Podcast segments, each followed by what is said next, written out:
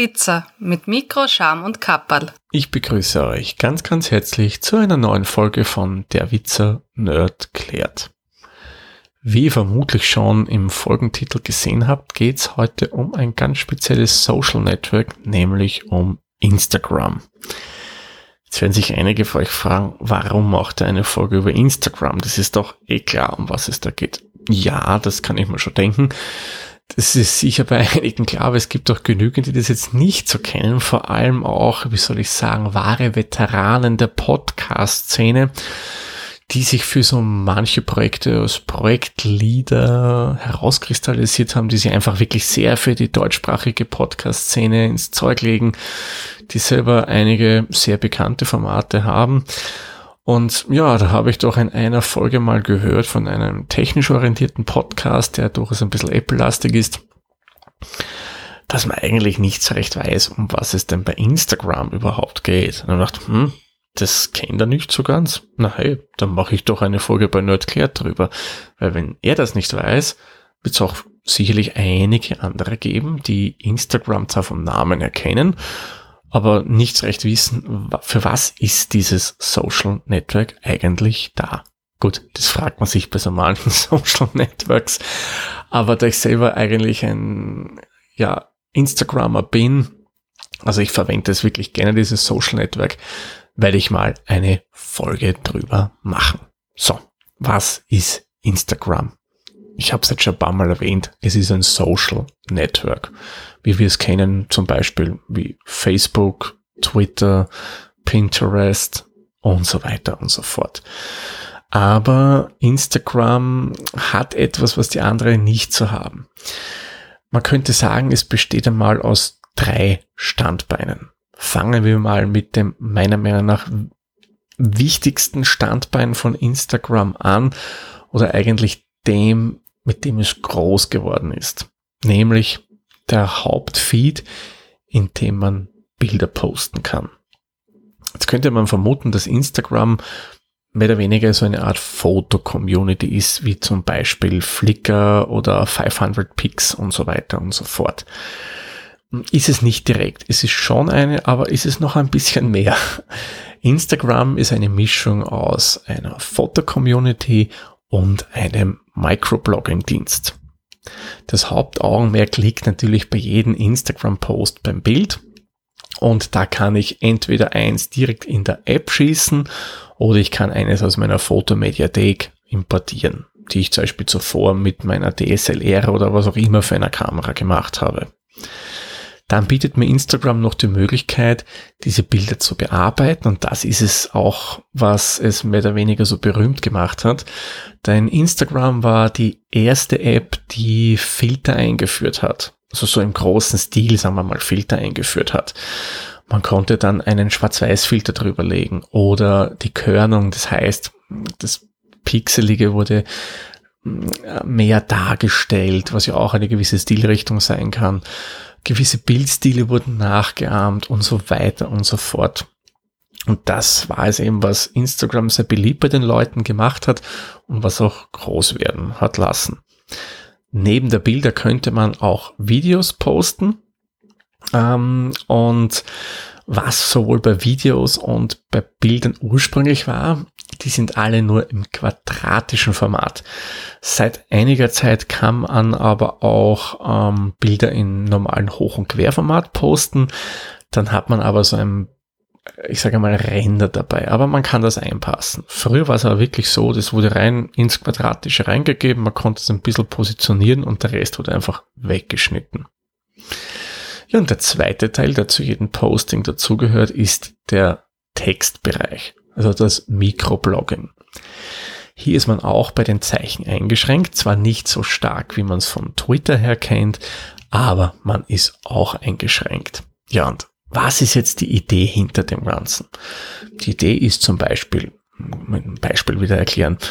Ihr seid auf irgendeiner Veranstaltung und da seht ihr irgendwas und ihr wollt einfach euren Followern, Followerinnen die Stimmung ein bisschen wiedergeben. Da macht ihr ein Foto dazu, das bearbeitet ihr vielleicht, gibt vielleicht noch ein bisschen einen Filter drüber, damit es vielleicht ein bisschen einen wärmeren Touch bekommt vom Licht her oder was auch immer.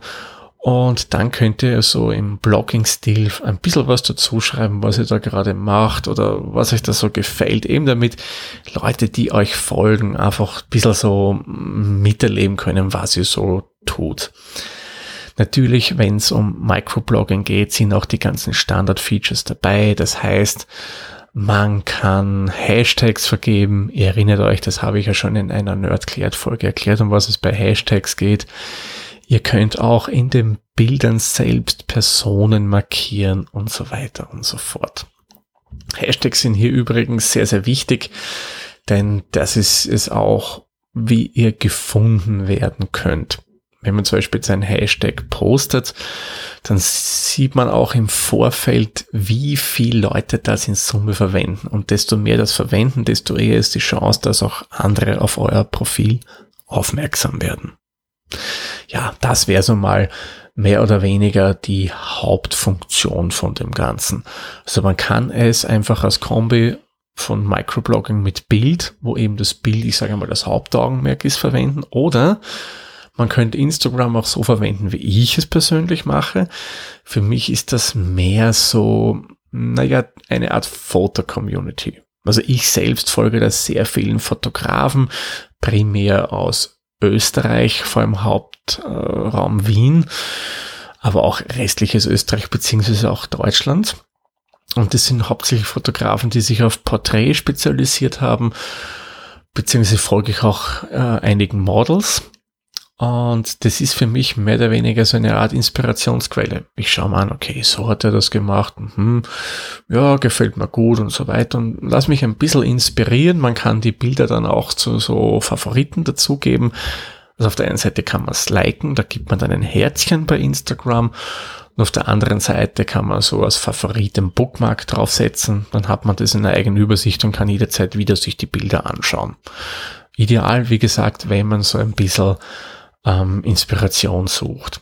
Und was natürlich dann auch noch der Riesenvorteil ist, man kann ja auch mit den ganzen Instagrammern Kontakt aufnehmen. Sprich, wenn ihr wo ein Foto von einem Model sieht und ihr denkt euch, hm, ja, mit dem Model würde ich gerne ein gemeinsames Projekt machen, Shooting, was auch immer, könnt ihr das gleich direkt anschreiben. Weil Models verwenden auch Instagram sehr, sehr gerne so als Plattform, wo sie sich ein bisschen präsentieren. So eine mehr oder weniger so eine Art Setcard haben sie da, wo sie ihr Portfolio offenlegen. Und das ist, finde ich, auch eine coole Sache und das ist ja eigentlich der Hauptgrund, warum ich Instagram persönlich sehr, sehr gern verwende. Ja, natürlich gibt's dann auch noch die Influencer bei Instagram, die halt, ja, Werbung machen und dann vor ganz tollen Urlaubslocations und so weiter posten. Die ganzen Promis findet man dort. Also zum Beispiel Arnold Schwarzenegger ist da relativ aktiv. Uh, David Hasselhoff, um aus meiner Jugend zu nennen, aber auch von den heutigen Stars findet man dann immer wieder was. Ja, wenn es interessiert, ist Instagram das sicherlich auch eine relativ coole Quelle. Äh, was man aber nie vergessen darf, es ist immer sehr, sehr viel nachbearbeitet und man darf Instagram nicht so sehen, vor allem wenn Influencer und Stars posten, äh, das ist alles gestellt und extrem nachbearbeitet. Findet man immer wieder auch im Internet so Gegenüberstellungen, wie es wirklich aussehen würde und so weiter. Hm. Ja, und ein anderer Wermutstropfen ist, dass Instagram eher prüde ist. Also wer sich zum Beispiel für Aktfotografie interessiert, gibt's bedingt auch bei Instagram, aber immer zensuriert, weil für Instagram ist es ganz, ganz schrecklich, wenn man da eine weibliche Brust sieht. Man, okay, die ist nicht so das Problem, aber wenn man da vor allem Nippel sieht, um Gottes Willen. Würde man so ein Foto posten, dann würde Instagram einen den Account einfach einmal sperren für eine Zeit. Also das sollte man dann immer zensurieren, mit irgendeinem schwarzen Balken drüberlegen, was auch immer. Ja. Warum man das so macht, sei dahingestellt, kann mehrere Gründe haben. Ich will es jetzt in dieser Folge ehrlich gesagt nicht hinterfragen. Es soll ja hier darum gehen, dass ich euch Instagram ein bisschen näher bringen und erkläre, um was es da geht. Also das, was ich jetzt einmal erklärt habe, wäre meiner Meinung nach das Hauptstandbein. Das zweite Standbein, das es auch schon eine Zeit lang gibt, was jetzt mh, mm, nicht so wichtig ist im eigentlichen Sinn für Instagram, sind die Direct Messages. Sprich, ich kann mit den Benutzern einfach hin und her schreiben, chatten. Ich kann Bilder schicken. Und hier ist zum Beispiel Instagram, was ich so mitbekommen habe, nicht so prüde. Also da kann man durchaus auch ein bisschen was anderes schicken. Also da wird zum Beispiel, sagen wir mal so, es wird hier nicht gleich so stark der Account eingeschränkt. Aber man selber habe ich dann so wirklich Erfahrung gemacht, dass ich nur das, was ich mehr oder weniger so über im Gespräch mit anderen mitbekommen habe. Ja, und das dritte Standbein, und das ist, denke ich, populärer als die Direct Messages und ist auch gleichzeitig eine Kopie von einem anderen Social Network, nämlich von Snapchat. Also da muss man fairerweise sagen, das hat man sich seinerzeit einfach abgeschaut und ins eigene Network integriert.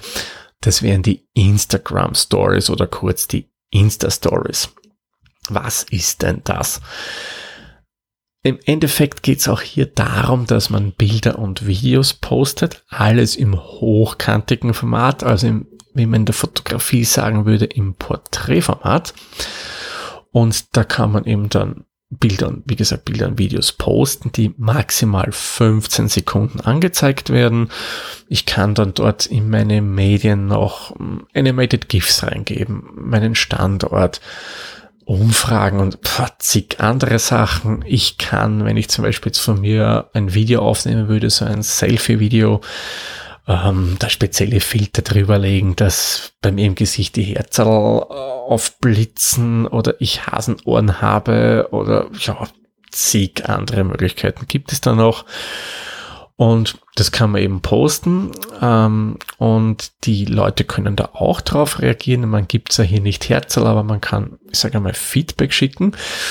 Und das Spezielle an der ganzen Sache ist, das bleibt nur 24 Stunden lang online und dann geht das Ganze vom Netz.